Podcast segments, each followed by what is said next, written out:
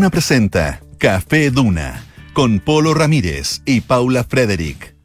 Auspicio de Universidad de Tarapacá, comprometidos con la calidad. Duna, sonidos de tu mundo. Son las 5 de la tarde en punto de este miércoles 29 de marzo. Se nos va el mes, pero seguimos acá en Café Duna el 89.7, en Valparaíso 104.1, Concepción 90.1, Puerto Montt 99.7. Les damos la bienvenida a esta nueva edición junto a mi compañero Polo Ramírez. ¿Cómo estás, Paulita? Muy ¿Qué tal? bien, ¿y tú? Bien, tú estás muy, muy elegante. Yo sé que todo el mundo te lo ha dicho hoy día, pero eh, C le pueden ver a la, a, a la Paula. Que está Te parezco con un- la princesa Leia ahora. Ah, sí, pues claro que sí, con los fonos, sí. El Princesa. Leia de blanco. Lo que un- eh, me encanta parecer la princesa Leia. Sí. Carrie Fisher, que para descanse, la queremos. Sí, gran, gran, gran actriz y gran personaje. Gran actriz y gran Leia, sí. personaje. Oye, eh, no, Oye. pero de, de blazer blanco. Es que el blazer, llama eso, el blazer hace todo. El blazer. Puede tener que- abajo un buzo, cualquier cosa. Te ponía un blazer. Sí, Ya. es verdad. Sí. Es que estoy ensayando para cuando sea rostro. Ah, Ahí- ahí- ¿Se vienen cositas? Se vienen cositas. Se vienen Ah, cositas. Muy bien, muy bien. Oye, 28,4 grados en este minuto. Seguimos pero ahí, ahí. Sensación térmica de 27 grados aquí en, eh, en Santiago. Sabes que los argentinos hablan siempre de la sensación térmica. Sí. De hecho, en los diarios ponen eh, temperatura actual, sensación térmica. Ah, como. Sí. Que no se da, o sea, no, bueno, me imagino que, que habrá una, una fórmula para sacar la sensación térmica. Pero claro, porque al final no, de no, no cuentas. pregunten a chat GPT. No, ah, No. Cuidado, Ah. que día nos está decepcionando. Ojo, se está mandando sus primeros condoros. Ya entraremos en eso. No, se va a mandar harto. sí. Pero, pero los primeros ya están apareciendo. Eh, porque claro, la sensación térmica para los humanos, nos- lo que nos importa es esa. Me Exactamente. puse a hablar como argentina cuando dijiste Sí, que los bueno. argentinos hablaban de la sensación térmica. Pero al fin, pero la temperatura real, ¿para qué? ¿En qué, efect- eh, ¿En qué aspectos importa? Me imagino que el aspecto científico. Pero al final lo que le interesa al ser humano día a día es la sensación La sensación térmica. Está todo el mundo yendo a Argentina. Sí. Mucha gente. Alrededor mío, eh, tres personas. Ah, Sí. alrededor mío. Sí, tres, cuatro. Tres, cuatro. Parece que tenemos una, una que otra en común. tres y pico. Oye, Pero eh, sí, tenemos por ellos un- y qué alegría que puedan hacer. Tenemos un interesante programa hoy día porque vamos a hablar, entre muchas otras cosas, de eh, Ana Obregón, este Uy, uy, uy. personaje español, ¿no? Eh, actriz eh, y personaje además de la, de la farándula española, muy, muy conocida. Y fíjate que acaba de ser madre a los 68 años. 68 años, ¿qué te parece? Ah, ¿No? me quedo No sin palabras, pero voy a, voy a formular en mi cabeza mi opinión y te la voy a compartir contigo eh, más Ah, adelante. No, no es que no me guste, es que, claro, es tan difícil juzgar una madre por sus ganas de ser. Sí, Pero hay cosas que sobrepasan la cordura quizás o, o o la, el- la, generos- eh, la generosidad hacia la guagua. Mm. Sí, va más allá del sentido común. Pero bueno, eh, eh, bueno, ha, ha generado esto obviamente en España Sí. una gran eh, una gran polémica y di- discusión eh, en torno al tema del vientre subrogado. Así se llama, Claro, vientre de subrogado, alquiler vientre de o, alquiler o vientre eh, subrogado. O madre subrogante, no sé. Tiene, no, es el nombre en España es gestación subrogada. Gestación Sí, subrogada. así lo Ya. llaman, como sería como el nombre científico. Oye, tenemos también a nuestros, a nuestros infiltrados, Francesca Ravizza, quien está de vuelta de Buenos Aires. Exacto. Mira. Eh, y vamos a hablar del Mundial Sub-20. Fíjense que la, la FIFA le acaba de quitar la organización del Mundial Sub-20 a Indonesia. Esto porque Indonesia había pedido que no se recibiera a Israel. Indonesia, Indonesia que es, entiendo que es el país musulmán más poblado del mundo. Creo que sí, Eh, creo que sí. Y eh, claro, esto en solidaridad obviamente el- con el pueblo palestino y con la, la- la causa palestina, entonces ellos piden que se de alguna manera se boicotee a Israel que no que no participe, así que ¡pum! le quitan el mundial, así tal cual. Interesante. Se, se rumorea que hay dos países sudamericanos que estarían Eso eh, dicen. debatiendo Eso dice. en carrera. Oye, y Claudio Vergara, Claudio Vergara que anda especialmente Crítico. crítico. Bueno, eso, él es crítico. Lo que está muy bien, porque muy es bien. su rol. Es su rol, es, él es crítico. Y fíjense que nos va a hablar de Red Hot Chili Peppers. Porque Red Hot Chili Peppers, ustedes saben que viene a Chile. Eh, son dos conciertos, me parece. Dos conciertos. Eh, y se agotaron las entradas en 45 minutos. Y se pregunta Claudio Vergara en, en nuestra pauta, ¿cómo siguen teniendo tanto éxito con una performance tan pobre en vivo? Oye, fuertes declaraciones. Va a tener que argumentarla. Se la jugó por completo. Sí. No, no lo mandó a decir con nadie, como que en, en buen, en buen chileno.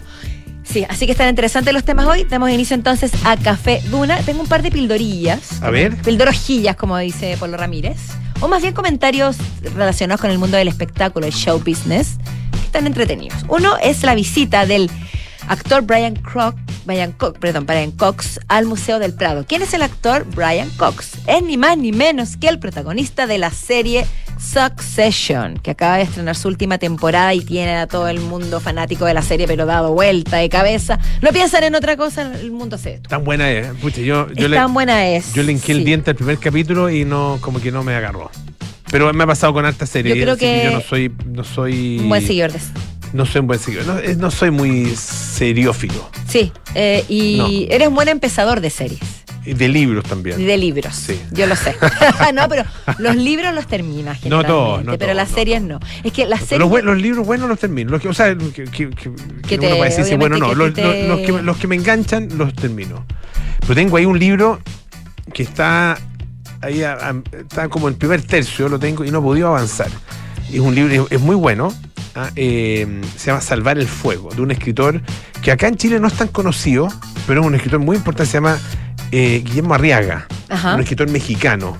Tiene varios, varias otras obras, eh, El Búfalo de la Noche, Retorno 201, eh, El Escuadrón Guillotina, eh, ¿qué más tiene? El Salvaje, que es tremendo, trem- trem- es el que más me ha gustado de los que le leído. Y bueno, ahora tiene, de hecho, después de Salvar el Fuego, creo que tiene dos libros más. Ah, eh, bastante, eh, se, se ha hecho bastante prolífico. Él es el guionista de Amores Perro, de Babel y de 21 gramos, que trabajaba con- Peliculaza, especialmente Amores con Perro. Con Alejand- Alejand- Alexan- Alexandro. Alejandro González con, Iñárritu. con, con Iñárritu, como le dicen en. Estados Unidos. Iñárritu. Iñárritu. Y, mm, y bueno, se pelearon ellos, pues se pelearon a muerte, Sí. de hecho. Por algo Iñárritu después con el, en el Renacido y en eh, Birdman no trabajó con él. No, pues no trabajó en el, el Renació, qué buena peli. Me encantó. De- sí. Oye, y Birdman también me gustó. Pero muchísimo. bueno, estábamos en Succession. Estábamos en, en el actor Brian Cox, que visitó el Museo del Prado y se enfrentó al cuadro, eh, específicamente creo que es del, del Greco, De, de Goya. de Goya, De Goya. Es que es Saturno, de Saturno devorando, a sus hijos. Y dijo, miren, miren, miren, chicos y chicas, ta, ta, ta, ta. Este cuadro representa perfectamente a mi personaje en Succession, pues es Saturno devorando a sus hijos, así como Logan Roy, el magnate de las telecomunicaciones millonario que tiene este conflicto con su descendencia al final, con su herencia y con sus hijos, eh, devora a sus hijos en vida, pero de manera metafórica. Claro, claro. Pero este se los quizás come de verdad. mucho más doliente y, y sufrida, porque los carcome. Así que fue, fue simpático el momento en el que él hace, hace alusión a su personaje tan célebre en Sí, estos pues. momentos. Interesante además, eh, en el caso del Museo del Prado, el Museo del Prado tiene un ojo eh, para eh, la divulgación de su patrimonio, que es impresionante. Lo han hecho, bueno, durante años, pero particularmente en el último tiempo, a través de las redes sociales. A, a través de. Tiene- entiende esa conexión como algo claro, fundamental. A través de Instagram. Claro. Tiene todas las mañanas, creo que son es, 10 para las. Ah, no me acuerdo de la hora. 10 para las 10 de la mañana, me parece que. Creo que 10 para las 10 de la mañana. 10 minutitos de un live. ah, donde hay algún experto del museo, ah, eh, curadores, restauradores, qué sé yo, hombres y mujeres, ah, que hacen un live. Ah, y es, es muy interesante. Y siempre, bueno, muestran obviamente obras increíbles también.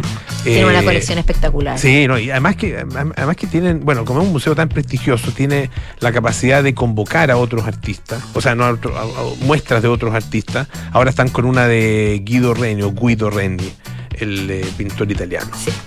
Sí. No, si son te- y, y que, y que, que importante que, que hayan entendido que en estos tiempos no se puede subsistir bás- básicamente si no se, Mm. no quiero decir masifica, pero se generosamente se comparte a través de los medios que se están utilizando hoy para las nuevas generaciones también. En fin. Y otro, otra pildorijilla que quería compartir contigo es tiene que ver con Pedrito Pascal. Porque Ah. lo teníamos bien votado en nuestra sección Pedro. Pascal. Sí. Estaba votado, pero Oye, solito se las Benja- ingenia para volver a aparecer. Y a Benjamín Vicuña también lo tenemos votado. Sí, pero no, yo, yo aquí me No, quedo no ha sido- no ha Pedro. sido papá de nuevo en No, estos meses, parece, ¿no? No, yo lo dejaría reposar. Sí. Yo creo que Pedro tiene que llevarse nuestra atención. Porque en España se realizó una exposición bastante curiosa, específicamente en Barcelona, porque es una exposición dedicada a Pedro, Ya. dedicada a él, donde distintos artistas. Yo encuentro que le estás poniendo color. Yo encuentro que le estás poniendo Pero color. dile a Tele 13 que te está poniendo color. Ah, No, salió porque- en varios medios. Sí, no, porque el, es que el, el- el video, perdón, pero el video me parece como, da la impresión como de que están exponiendo los dibujos que hicieron los niños en el jardín infantil. Entonces tú estás haciendo un juicio de valor sobre los artistas que. No, no, no, no, hicieron no, no, no, el, el, eh, no, no, no, la, la estética del lugar y el ambiente que se crea ahí en el lugar. Es que lo- además tuviste un video de TikTok que compartió. Sí, pues, Entonces sí. también eso le da un carácter. Puede ser. Habría que verlo ahí. Pero Puede sí, ser. concuerdo Sí, pero no se imaginen que está, no sé, por la galería, no sé cuál. Ya es que que acabamos sí. de hablar del Museo del Prado y ahora estamos hablando de la exposición en Barcelona dedicada a Pedro Pascal con obras que vienen de las redes sociales. Entendamos los contextos. sí, Porque es es importante destacar que estas obras son recogidas por artistas de redes sociales. Y es en la Galería de Arte Leopardo Leopardi. Mira. Y ahí se, eh, que, que además, para eh, agregar a lo que tú dices, aquí se exponen y se venden múltiples objetos y accesorios con una temática color rosa. Sí que hay algo de kitsch, eh, hay algo de, de- de liviano en todo esto. Pero lo hecho es que existe una exposición para Pedro Pascal. Bueno, Nada que hacer. Sí, de hecho, mira, acá estoy viendo en el eh, en el Instagram de Leopardo Leopardi, Ajá. ah, que dice tienda imperfecta de objetos bellos. Y rosados. Y, y muy y todo muy rosado. Sí. Claro, y tienen, de hecho, ahí está, 25 de marzo, o sea, hace algunos días, de 12.30 a 20.30, una, un launch party de las camisetas de Pedrito. ¿Viste? ¿No? Si Ah, que Pedrito. diseñé esto lo hace mm, Clara, Clara X Trash. Mira, es en como. Carrer Grande Gracia. Es que eso es un encuentro de fans, no es una no, exposición de arte, digámoslo. Sí, está vez. bueno. Oye, eh, en otra materia, hay una discusión. est- Esta discu- eh, hay una discusión que existe hace mucho tiempo. ¿Cómo debe llamarse el idioma que hablamos nosotros? Qué ¿Ah? bueno que lo, que lo digas ¿Ya? así. Eh, debe llamarse. La discusión que existía era: ¿debe llamarse castellano, que su origen en, la gran mayoría, digamos, de sus elementos, o debe llamarse español? Porque es un idioma que integra eh, los, las lenguas de distintas eh, regiones de España y particularmente las influencias que recibió del exterior y específicamente las influencias que recibió de, eh, del mundo eh, de los moros. ¿eh? ¿Cómo debe llamarse? ¿Castellano o debe llamarse español? Esa es una discusión que, bueno, la- hace mucho tiempo la Academia de la Lengua, la RAE, la Real Academia de la Lengua y la- las academias eh, latinoamericanas o hispanoamericanas que se preocupan del español de América habían zanjado Así es. hace mucho rato. Por eso nosotros estudiamos castellano y ahora No. se estudia. Ah, No, por eso, por eso, bueno, nosotros le decíamos castell- se le decía castellano antes, pero puedes tener razón, no sé cuándo se zanjó, puedes tener razón, puedes tener razón que se zanjó tal vez después de que, por lo menos después que yo estudié. Yo también No sé tuve caso a lo mejor se había zanjado ya y no se habían puesto al día, no sé. No, no, mira, no te sabría decir. Pero lo que dijeron es, aquí lo que se habla es español. Este es el idioma español. ah, porque efectivamente integra a, y a- a- a las distintas lenguas de España. Eh, hay, obviamente, hay también un elemento político. Pero bueno, ahora la pregunta es distinta. ¿Por qué un idioma que se llama, o sea, un idioma que se habla en 20 países distintos, se llama con el nombre de uno solo de esos países? Que además fue el que colonizó. Bueno, bueno, que además y- está esa agravante. sí, sí. Ahora, y también, es y, y también sirve como explicación. Pero, Sí. eh, pero claro, es una buena pregunta. Y una pregunta que ha puesto ahora de, de- de relieve el escritor argentino Martín Caparrós, que de hecho acaba de recibir eh, un premio. Dame- dame- déjame un segundito. Pero, pero por favor, ¿eh? El premio Ortega y Gasset, claro. Que de hecho estuvo, cuando recibe el premio, hizo una mm, un discurso en verso. Ah, Muy, muy simpático. Muy simpático. Habla, bueno, habla básicamente del, del oficio del periodismo, el oficio de la escritura el oficio del periodismo. Caparrós es un gran, es un gran periodista y, y escritor argentino Lo hemos tenido en, en aire fresco. Mira, eso, eso está... Para, y, bueno, y tuvimos en aire fresco para hablar de un libro que se conecta con esto, Ajá. porque el libro se llama Ñamérica. Así tal cual, Ñamérica. Y él dice, bueno, nosotros deberíamos cambiarle el nombre al idioma. Yo propongo que le llamemos ñamericano. Ah, Entonces dice, así eh, se mantiene la ñ, ¿no es cierto? Ah, eh, se mantiene la virgililla. Así La se llama esa, la virgililla de la ñ. La que va encima de la n y que la convierte en ñ. Lo digo abiertamente y lo confieso ante todos ustedes, no lo sabía que no sabía que ese era su nombre. Perdón, virgulilla, virgulilla. Yo tampoco sabía. Virgulilla. No. Ya. Pero es bonito el nombre. Me encanta virgulilla. saberlo ahora. Es bonito el nombre. Sí. La, la virgulilla de la ñ. Si ustedes ven alguna cosa con esa forma, díganle, ah, mira una virgulilla. Como Una de- virgulilla. De, de serpiente, no sé. Bueno, el punto es que él propone entonces eh, que, mm, que esto se, eh, se, cambie, se cambie de nombre, que ya no hablemos de español. Ah, eh, él lo dijo en el noveno Congreso Internacional de la Lengua. Ah, eh, y estaba presente además ot- otro importante escritor, Juan Villoro, el mexicano.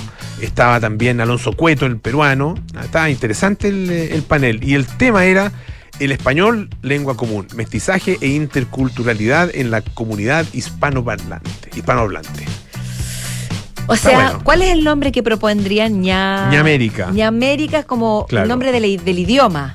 Ñamericano. Ñamericano es ñamericano, sí. complejo eh, asimilarlo como tal, pero se entiende el, conte- el, el trasfondo de lo que están planteando. Lo puedo compartir. Sí, es interesante la, la discusión. Pero ñamericano me cuesta mucho imaginarme. Bueno, los americanos van a decir, pero ¿cómo ñamericano? O sea, los americanos, los, los estadounidenses. Sé que habla- en América se habla inglés. Van a decir los de la gente de Estados Unidos. Ah, Si en América se habla America. inglés, ¿por qué se llama ñamericano? no, no sabían cómo pronunciar la ñ tampoco. De partida. Sí. Oye, Oye, eh, eh, dígame. Quería comentarte otro tema, no sé si quieres agregar No, algo más. no, ¿En ñamericano? ahí. No, estamos ahí. En ñamericano. Estamos bien.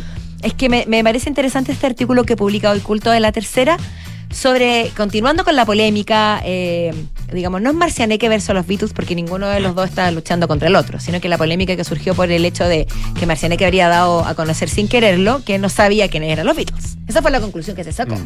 Más allá Esa de, la, sí, es- es- de las sutilezas que sí. puedan haber o de que se haya preguntado se directamente a él. Que no sé si, no sé si uno lo puede desprender tan directamente de no. lo que él dijo. Por eso lo estoy diciendo. Pero se saca, tienes razón, se saca esa conclusión. Porque dijo, porque si lo pensamos, si lo miráramos eh, si, si, si hiláramos más fino, la mitad del- de la banda sigue viva.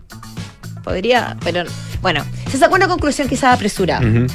Pero lo que plantea esta nota es que Marcianeque no está solo en esta, Ya. en esta situación, pues hay un estudio que se hizo en 2020 en Inglaterra y habría revelado una cosa que a mí me parece realmente me golpea. Personalmente, yo como generación, eh, ¿qué generación soy yo? No soy millennial. No, tú eres generación en- X. soy entre la millennial y la X. Generación X, sí. pues. Pero me golpea que un tercio de la generación nacida en Inglaterra entre fines de los 90 y principios de los 2000 no conoce a los Beatles. O sea, Marcianeque por último está en Chile, está lejos, es joven, vive al otro lado del mundo, no del otro lado del mundo, pero muy lejos. Pero los propios ingleses, los propios jóvenes ingleses no sabrían quiénes son los Beatles. Yo encuentro que esto, esto me golpea bastante. Parece que no eres la X. ¿Ah? Entonces, ¿qué? ¿Qué año naciste? El 81. Ah, está ahí, ahí, está ahí, ahí en la que más. Haga En sus cálculos. En la que más, en la que más de la generación X y los millennials. Parece que tengo comportamientos de ambas, como que fluctúo. Voy Sí. ahí. Pero mejor- está bien, X. Sí, es que Y yo al caso, yo, yo estoy por el otro lado. en la Entre que la más- X y la de antes de que- Cristo. Y, la- y los baby Y la AC. y los boomers. No, y lo hace. Oh, te pasaste, te pasaste. No, no, y los boomers. Sí. Es que bueno, es importante saberlo. Porque ahora se clasifica Sí, mucho bueno, respecto a eso. sí. Bueno, este estudio lo habría re- realizado la compañía inglesa Roberts Radio y concluyó que un tercio de la llamada generación Z no conocería al grupo, al influente grupo, digamos, y eh, además te- eh, sacó otras conclusiones.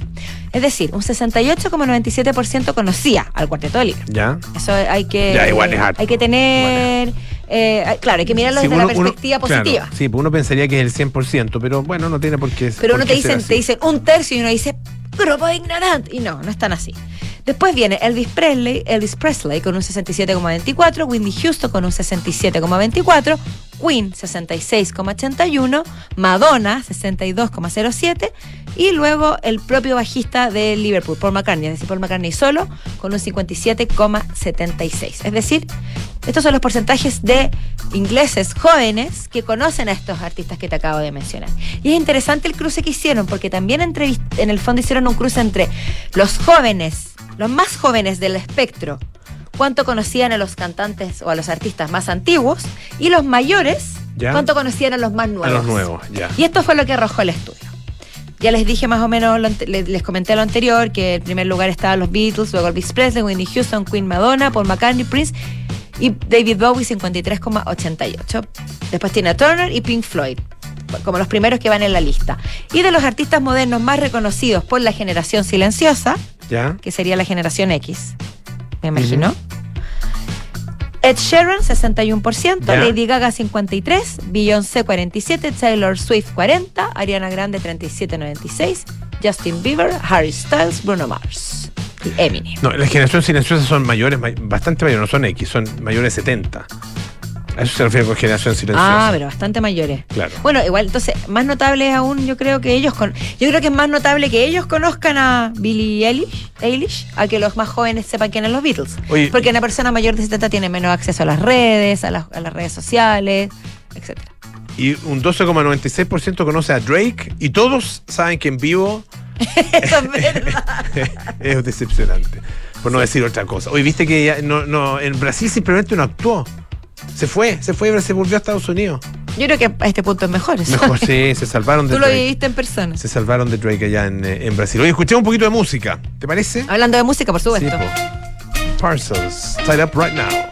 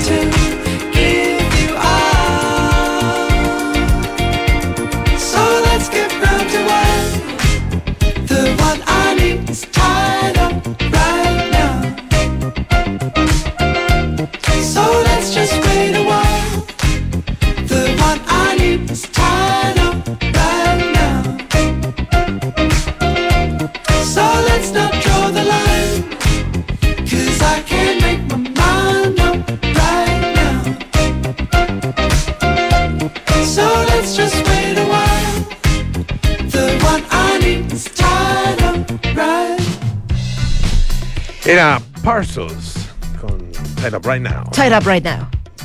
Largo el nombre. Oye, eh, por, gran polémica, eh, se va a conocer en la revista Hola de España eh, la noticia de que la actriz Ana Obregón acaba de ser madre y tiene la friolera de 68 años. Esto obviamente que lo tuvo a través de la gestación subrogada o lo que llaman el vientre de alquiler. Eh, nació el pasado 20 de marzo en Miami, en un hospital en Miami, y aparece obviamente la fotografía de ella saliendo del hospital en silla de ruedas, porque esa es la, no es que ella haya tenido la guagua y tenga que andar en silla de ruedas, sino que eh, es el protocolo del hospital para que pueda salir de ahí. Porque pueda salir también con su, con su guaguita. Y esto ha abierto obviamente una tremenda polémica, un debate eh, bastante encendido en relación con el tema del, del em, de los vientres de alquiler y el tema de la gestación subrogada. En España es ilegal. ¿ah? Eh, y em, bueno, esto lleva a que no solo ella, sino que también otras mujeres tengan que buscar algún lugar donde efectivamente sea legal y en Florida lo es. Claro. Florida, Estados Unidos. Eh, ha recibido, bueno, ella, ella eh, Ana Obregón, tiene un, elemento que, añade dramatismo a esto, que es la muerte de su hijo hace tres años. Así ah, es. Em, su hijo tenía 27, murió de cáncer, muy, muy joven. Bueno, el punto es que en España no está permitido eh, adoptar a un niño cuando los padres tienen más de 45 años y además no pueden tener más de 40 años de diferencia entre, claro, padre entre los padres y el, o la madre o la padre, madre o el, o el hijo o hija. Bueno, el punto es que eh, esto se ha convertido en tema de discusión política y la, por ejemplo, la ministra de Igualdad, Irene Montero, Em, dice que la, bueno, subrayó ella que la legislación española considera la gestación subrogada como una forma más de violencia contra las mujeres. ahí está el meollo del asunto para mm. mí. Claro. Dice que es una forma grave de. Em, claro, eh, la reciente reforma a la ley de aborto menciona explícitamente la gestación subrogada como una forma grave de violencia reproductiva. Mira. Que, mira, sinceramente no, O sea, yo sé que. No sé si acá es ilegal o no. Digo Chile. ¿Acá en Chile? No tengo, la, no tengo claridad. Mentiría. No sé si está legislado. No, sé si está legislado. Pero no. los, tantos abogados que nos escuchan, ¿por qué no? Escriban, escriban, escriban, por, por interno. escriban por interno, amigas y amigos que de repente me escriban comentando cualquier cosa y ahora comenten algo importante. No, mentira. no, pero en serio. esto, esto es serio, esto es serio, chiquillos. Oye, que te ves bien con tu blazer. Ah, claro, claro. Oye, qué lindo, te queda súper bien el blazer. Em, eso no cambia el mundo, chiquillos. Pero bueno, el punto es que yo, personalmente, nunca he discutido este tema respecto a la gestación subrogada, como si como una como un abuso hacia la mujer. No, mm. había escuchado esa discusión pública tan vehementemente como la del aborto o el trabajo sexual. Pero aquí en el fondo lo que están diciendo es que el, eh, se estaría abusando del cuerpo de la mujer. Sería una forma de abuso hacia el cuerpo de la mujer. Ahora, mi pregunta es, simplemente mantengo la, el cuestionamiento o planteo el interrogante. Mm. Si la mujer que va a subrogar su vientre es una mujer con todas sus facultades intactas, que, tiene una situación particular que necesita ese dinero y que lo hace con absoluta y completa y con absoluto y completo consentimiento para ayudar a una familia que no puede tener hijos de ninguna otra forma, ¿es abuso del cuerpo de ella? De la, de la, mujer, de la, madre, subrogante.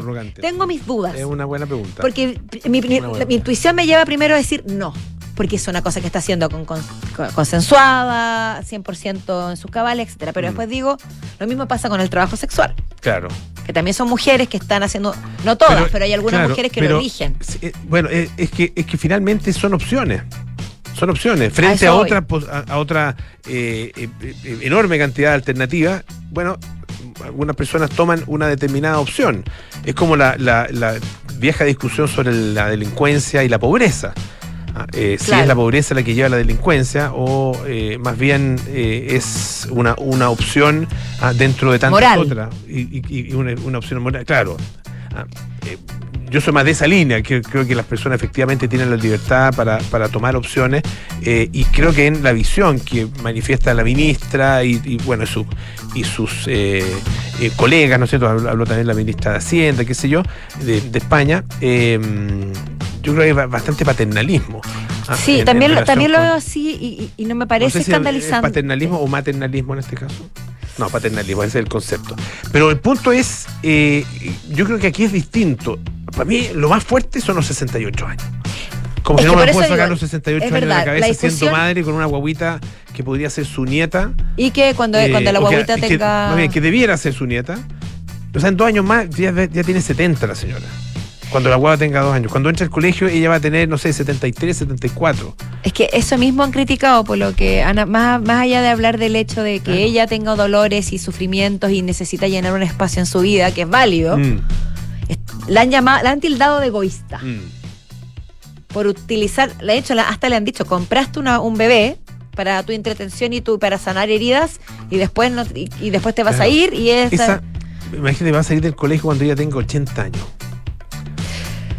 Ay, no sé, yo como mujer sin hijos, eh, abriendo así mucho mi corazón, eh, me, es difícil juzgarlo sin la emotividad. No, toda la razón. Pero mi la racionalidad dice, claro, es una locura. 68 años, además que tú también, además que hay otro factor, siento yo que a los 68 años tampoco estás físicamente, ni con la energía, con la motricidad, con, no sé, con, lo, que, lo que necesitas para poder cargar una guaguita, levantarla del suelo, jugar con ella, ayudarla, no sé si es que se le cae algo.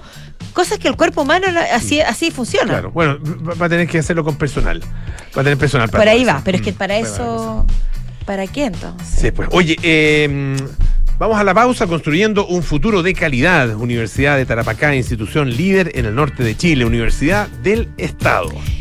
Y tenemos una notición, por supuesto, porque vuelve Icarito renovado, el mejor ayuda a tareas para todo el año escolar en enseñanza básica y ahora en enseñanza media también. Ingresa a icarito.cl y descubre todo el contenido desarrollado por expertos en ocho asignaturas.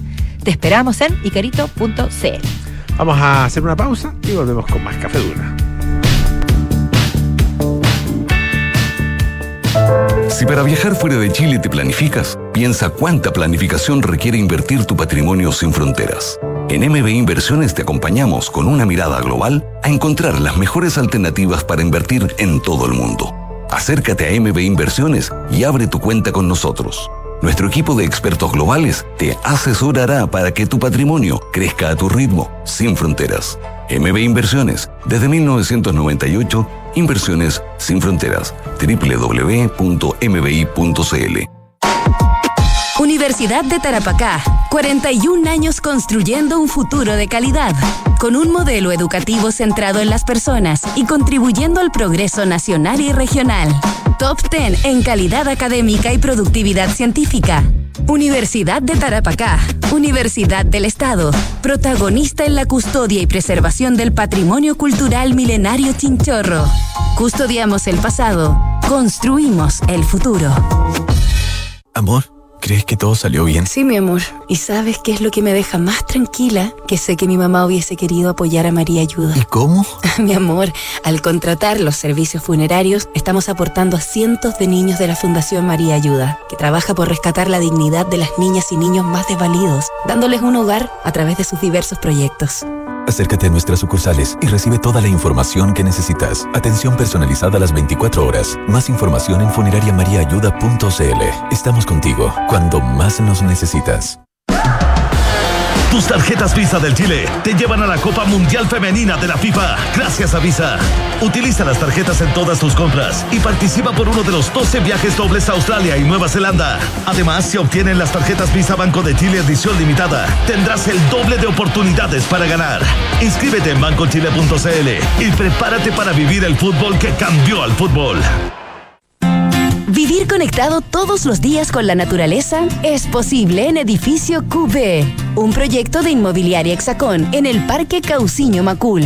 Edificio QB es toda una experiencia, con una propuesta estética moderna, enfocada en la vida social y familiar, con departamentos de 2, 3 y 4 dormitorios. Conoce más en www.hexacon.cl.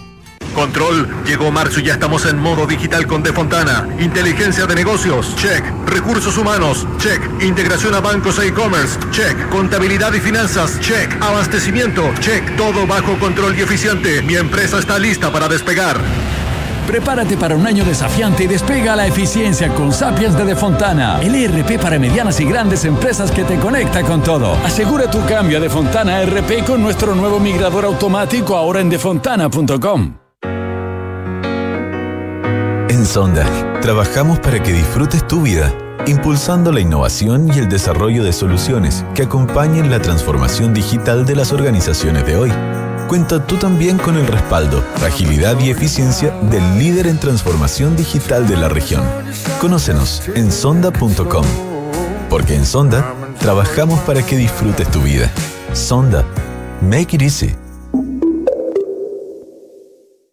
¡Felicidades! Puedes escoger el premio que quieras. ¡Ay, quiero ese! No, eh, ese. No, mejor el del lado. ¡Ay, no sé cuál elegir!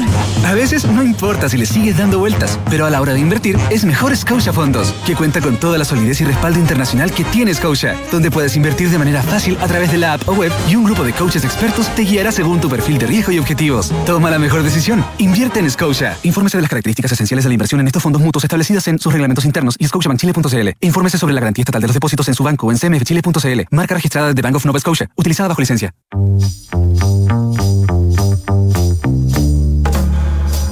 Son los infiltrados en Café Duna. Son las 5.37 de la tarde y seguimos aquí en Café Duna. Les damos la bienvenida, por supuesto, a nuestros infiltrados. Claudia Vergara, ¿cómo estás? Francesca Ravizza, recién llegada de los Buenos Aires. ¿Cómo, estás? Hola, hola, ¿cómo están? ¿Qué tal? ¿Cómo va todo? Todo bien, todo bien. Oye, eh, mejor que, que, tú parece, porque. Estás tú... está molesto. ¿Qué pasa, Claudia? Un año, Cuéntanos, abre tu corazón. Estoy en un momento abre complejo de mi vida musical, la verdad. Ah. Estoy un poco desencantado del desencantado. rock. Yo creo que Del- el estoy acervo- desencantado del rock eh, a esta altura de la vida. El Sí, acervo ya. musical, el acervo cultural, la experiencia, no quiero decir los años, porque Lo- tenemos la misma edad, Sí. hacen, uy, uy, uy, hacen que Joven se ponga estoy. más exigente. Sí, ya hace que uno ya no se sorprenda tanto, no se impacte tanto a esta altura y que ya, no quiero decir que uno viene de vuelta, por supuesto, porque siempre hay espacio para la sorpresa, siempre hay espacio para mal. cosas, sí, y menos mal. Pero claro, hay cosas que uno ya se va encantando menos, se va fascinando menos si se quiere, sobre todo porque ya ha escuchado tantas cosas, ha visto tantas cosas en vivo, por trabajo sobre todo, que cuesta volver a fascinarse, volver a encantarse. Por eso uno a veces está un poco enojado con banda. Ayer hablábamos de YouTube, por ejemplo, y que no era tan bueno su último disco. Eh, ahora vamos a hablar de Red Hot Chili Peppers, una banda que también tiene ahí sus sus bemoles, eh, pero que bueno, siempre está el espacio para que otros sean mucho más fanáticos que uno y otros disfruten probablemente más que uno este tipo de circunstancias. Y tiene fan- sus fanáticos acá en Pues Chile. sí, o sea, O sea, pues tiene claramente los sí, tiene. Claramente los tienen, sí. O sea, Red Hot Chili Peppers es una banda que cuando empezó a penetrar acá en Chile aproximadamente el año 90-91 con Give It Away, el gran éxito de principios de los 90 de Red Hot Chili Peppers y Under the Bridge, también otro éxito más guitarrero, Ese más, me gusta. más, más, eh, más austero en términos instrumentales. Eh, una banda que trajo el funk, que era un género no tan popular acá en Chile, eh, un género más propio de los años 70 y de los años 80 en Estados Unidos, eh, y que por, por la lejanía geográfica de Chile en esos momentos no llegó tanto. Llegó por el filtro Red Hot Chili Peppers, por un filtro mucho más punk, más rockero, más visceral, más eléctrico. Y ahí empezó a generar toda una comunidad de fanatismo en Chile que después derivó en artistas como por ejemplo Chancho en Piedra, como Los Tetas, eh, etcétera. Eh, y Red Hot Chili Peppers, bueno, vinieron varias veces a Chile. El año 99 en la estación Mapocho, el 2002 en la pista atlética del Estadio Nacional. Al senador Navarro le gustan, ¿o no? Eh, sí, pero no- no- solamente no lo sabe nombrar, que un pequeño. eh, no sabe nombrar las Detalles. canciones. Ahí me perdí, no Que caché una esa. vez dijo los Red Hot Chili Papers. y Red Hot California. Chile Paper y la de Californicación. Chile, la de Re- California. Red fue el único uno que dijo. De, de- de ahí para adelante, no. Y Californication les Californicación, Californicación, en vez de Californication. Una vez cuando un- un- a, a uno de mis hijos le gustaba mucho Red Hot Chili Peppers, entonces eh, mi, mi suegra viajó, no sé, a Canadá creo que, o a Estados Unidos, no sé. Pero bueno, entonces le encargó, porque no había llegado, parece, el disco, no, lo- no sé, no estaba acá, no sé, y le encargó que estaba recién salido, entonces recuerdo él hablando por teléfono con, con mi suegra y diciéndole, di- eh, diciéndole cómo se llamaba el disco, entonces era Red Hot Chili Peppers y Cali, Cali, Californication. Se lo, se lo, Se lo se lo. ¿Cómo? Californication. Pero hermano, le dijiste Cali. Fornication. Gracias. Claro. Oye, lo trajo. Pero muy importante Lo trajo bien, Lo trajo, bien, lo trajo otra cualquier cosa. No, no, no, lo trajo, sí, sí, sí. Era, complejo el encargo, convengamos. era complejo. Bueno, tu hijo a lo mejor va a estar en esta, en esta cita doble del 19 y 21 de noviembre en el Movistar Arena. Eh, cita que eh, agotó ya todas sus entradas hoy día. Se pusieron a la venta las entradas eh, general eh, para el público general y se agotaron en 45 minutos, casi 30.000 entradas que se agotaron de manera muy muy rápida. Hubo estas típicas filas virtuales y filas digitales que ellas son bastante molestosas, que la gente empieza a reclamar a través de las redes digitales de de que ah, se demoran mucho en avanzar, etcétera, pero se agotó muy rápido, ya no quedan entradas en punto ticket para ambas funciones de Red Hot Chili Peppers. Y, esto revela algo súper particular, revela que es una banda, como ya decíamos, muy popular que introdujo el funk de manera masiva en Chile. Pero probablemente si uno le pregunta a todos los fanáticos de los Red Hot Chili Peppers, eh, y no tanto, pero en particular a los fanáticos, cómo han visto la banda acá en Chile durante sus eh, cinco anteriores pasos, siempre van a ser un gesto y una muesca como de, de desencanto, Ah. de son buenos pero no tanto, algo pasa con ellos, sonaron mal el 2018 en La Palusa, no estuvieron tan buenos el 2012 en la pista atlética del Estadio Nacional, sonaron mal en la estación Mapocho, no son una banda tan vibrante en vivo como lo son sus discos probablemente, y eso es unánime entre los fanáticos, Pero entonces, uno entonces- se pregunta, ¿qué tienen? ¿Qué pasa entonces? Y además que tienen mucha fe y como que tienen la secreta esperanza de que esto pueda cambiar en un próximo concierto. Hay la secreta esperanza en que de 100 conciertos uno sea bueno y ese uno suceda acá en Chile. Y no, son Eso- la que- y no son una banda que uno diga. Y no son una banda que uno diga usa mucho autotune.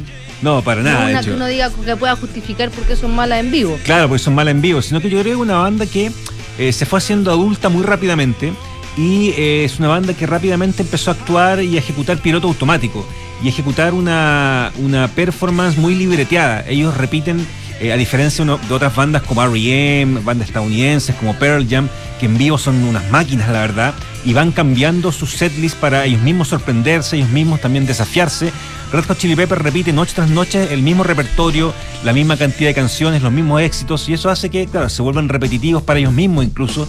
Eh, eso hace que de pronto quieran eh, sorprender a lo mejor con algo, pero no les resulte tan bien y que sus, sus conciertos sean finalmente un espejo de lo que ya han ido mostrando otras veces y por tanto no presenten gran variación ni modificaciones con respecto a otros conciertos. Y yo los comparo, por ejemplo, con Pearl Jam, que es una banda que a mí tampoco me gusta tanto, eh, en, en discográficamente hablando, pero cuando lo he visto en vivo son de una intensidad y de una y te genera una conmoción en vivo realmente vibrante, atronadora, la verdad. Pearl Jam es una banda en ese sentido súper distinta a, otras, a otros grupos estadounidenses, partiendo por los propios Red Hot Chili Peppers. Eh, más allá de por qué los, los fans con todos estos tropiezos, Mm. esta decepción, siguen, siguen yendo y siguen llenando estadios, yo me pregunto, ¿pero por qué Red Hot Chili Peppers ha tenido o tuvo el efecto que tuvo en Chile? ¿Qué, qué hace esta banda diferente de otras?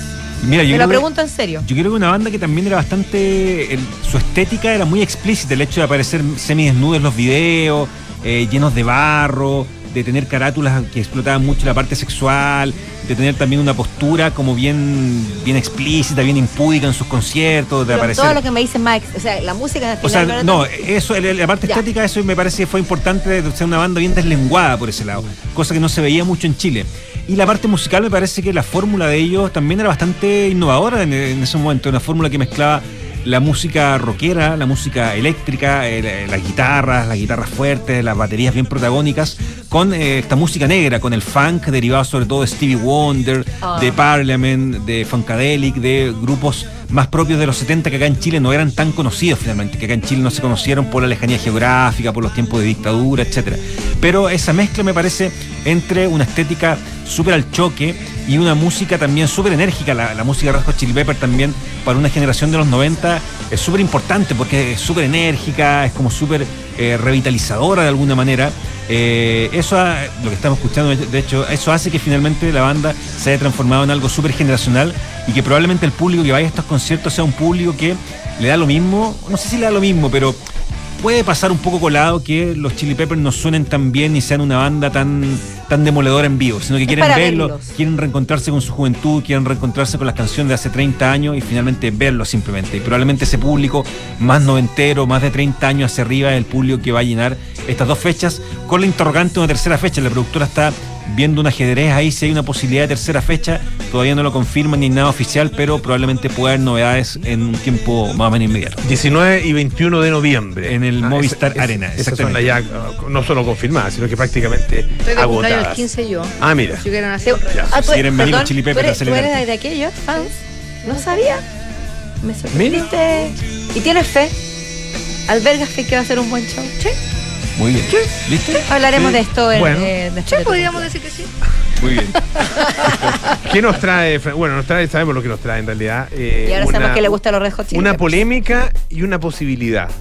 Podríamos decirlo así, ¿o no? Una polémica y una posibilidad porque hoy día la FIFA le quitó la organización del Mundial Sub-20 a Indonesia. Este Mundial Sub-20 se va a realizar entre el 20 de mayo y el 11 de junio, originalmente en varias ciudades de las islas indonesias de Sumatra, Java y Bali. Ajá. ¿Qué pasa? Que el 26 de marzo eh, la Federación de Indonesia anunció que la FIFA canceló el sorteo del Mundial.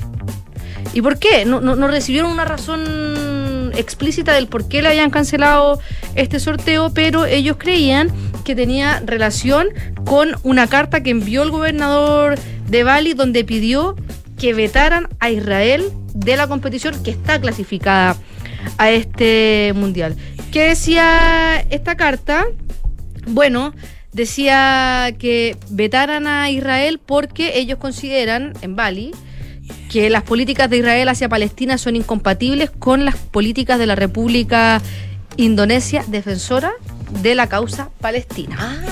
Tiene una cosa bien política. Además, eh, eh, el jefe regional de Bali había expresado su rechazo a Israel y el 20 de marzo pasado decenas de musulmanes marcharon en Yakarta para protestar contra la selección que iba a participar en este mundial. Es por eso que la FIFA eh, le quitó la organización del mundial porque no se va a prestar para un conflicto político la organización de un mundial. Eso sí, a pesar de todo esto, la FIFA está comprometida con el desarrollo del fútbol en Indonesia porque se acuerdan que en octubre del año pasado hubo una estampida en Indonesia que dejó 125 muertos de unos hinchas que se metieron a un estadio y es por eso que la FIFA se, está, se ha comprometido en el como en el desarrollo de este de- del fútbol y, y que empiece a, a desarrollarse de manera un poco más pacífica después de esta de esta tragedia que hubo el nuevo país organizador de la FIFA, o sea, del Mundial de la FIFA Sub-20, se va a conocer en, las próximas, en los próximos días, pero eh, va a haber otra reunión también entre el presidente de la Federación de Indonesia y el presidente de la FIFA, Gianni Infantino. ¿Qué pasa? Que Indonesia era un país que estaba clasificado por ser país anfitrión. Anfitrión, ya. No por haber clasificado en la cancha. Entonces, hay otros países que no están clasificados al mundial y que les interesaría ser país anfitrión Para poder participar. Entre ellos, Perú, que perdió la clasificación cuando era candidata con Indonesia para este mundial y según publica la prensa argentina, Chiquitapia, el presidente de la AFA, ya se habría comunicado con Gianni Infantino para decirle que ellos quieren y pueden albergar el Mundial Sub-20 de Argentina. Esto porque se clasificaba al Mundial a través del sudamericano que acaba de pasar. Mm. Y a Javier Mascherano, que es el entrenador de la Sub-20, le fue pésimo Mm. y no clasificaron.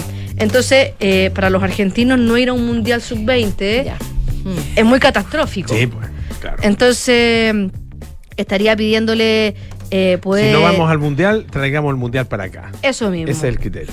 Eso mismo con la euforia de ser los campeones del mundo. Sí, pues. A todo esto, vine, estuve en Argentina y volé en aerolíneas argentinas. Ya. Y la azafata dijo: Bienvenidos a Aerolíneas Argentina, auspiciador oficial de los campeones del mundo. Ah, o sea, sí, así, así, así Sí, lo dijeron. Así, y lo dijo solo en español. Cuando lo dijo en inglés, no lo dijo. Ya. Ah. Así que bueno, eso es lo que estaría pidiendo el Chiquitapia porque eh, no alcanzaron el objetivo en, en las eliminatorias sudamericanas donde cayeron ante Colombia y Paraguay, históricamente rivales bastante abordables para Argentina en esta categoría. La última vez que Argentina organizó el Mundial de esta categoría fue el año 2001 y lo terminaron ganando. Ahora, hay una serie de requisitos que tienen que cumplir los países para poder organizar un mundial. No es tan fácil, porque tienen que tener estadios que estén adecuados. Lo, lo- lo bueno de un mundial sub-20 es que va menos público. Y como es un torneo que es de categorías formativas, no tienen las mismas exigencias que tiene un mundial Claro, de la claro. categoría absoluta. O sea, si esto que está pasando en la sub-20 pasara con la selección adulta, sería una catástrofe total, porque la implicación económica que tiene, si bien es muy alta, es bastante inferior a lo que significa organizar un mundial de fútbol eh, de la categoría absoluta. Pero tienes que tener canchas, tienes que tener estadios, tienes que tener infraestructura hotelera, eh, hay muchas cosas que hay que considerar y Argentina en general sí lo tiene. Para poder- preguntar, o sea, la- entre Argentina y Perú, me Es imagino que- que, uno podría tender a pensar que es más probable que sea Argentina, No pero están así, sabe, no están así porque pensando en los estadios que tienen todos los equipos que tienen sus clubes. Claro. Pero por ejemplo, ahora el, el Monumental de River está en reparaciones, pero eh, podría jugarse en otra cancha. Está el estadio de Boca. Bueno, es que hay muchos estadios en Argentina ¿Y Perú? solo en Buenos Aires. Y no tiene por qué ser en Buenos Aires el, el- el Mundial. Pueden ser en otras En- en ciudades. varias ciudades, claro. En varias, en varias Y ciudades. tú dices que Perú fue. Perú postuló, entonces, a, Perú postuló y era candidata y perdió con Indonesia, por Ya. lo que la lógica podría ser, si es que Perú quiere, que tampoco clasificó al Mundial, decir, ok, nosotros lo organizamos, nosotros ya teníamos un plan. Eso te decir, preparado, infraestructura. tienen la infraestructura, recordemos Ya. que acaban de albergar el 2019 los Panamericanos, Ah, claro donde sí, hay pues. estadio, hay infraestructura, eh, no sé, no sé qué va a pasar, pero... Tampoco sabemos que otros países también están entrarían a. No son solamente. Claro, yo estoy hablando de los Por eso digo. sudamericanos. Se puede ir a Europa, en Europa es mucho más fácil organizar un torneo porque incluso puede ser en varios países. Claro. Es más fácil el, el transporte en trenes, no sé. Lo cierto es que en Indonesia eh, no va a ser el anfitrión y se queda sin mundial. Mira. Fiel a su. A su Chile, Chile, cha- Chile tampoco está clasificado a este mundial. Ya. Pero nosotros yo creo que estamos mucho más complicados para albergar un mundial entre mayo y junio porque tenemos a la vuelta de la esquina de los panamericanos, Sí. No. donde estamos eh, al debe todavía en la construcción de infraestructura. Exacto. Ya, pues, Fran, muchísimas gracias. Claudio Vergara, muchas gracias, también. Muchas gracias. Nos vamos, pues. nos vamos, nos despedimos. Nos volvemos a encontrar mañana a las 5 en punto aquí en Café Duna, el 89.7. Siga con nosotros porque ahora viene Enrique Llevar con las noticias y luego Polo Ramírez con aire fresco. Chao, chao. Hasta mañana.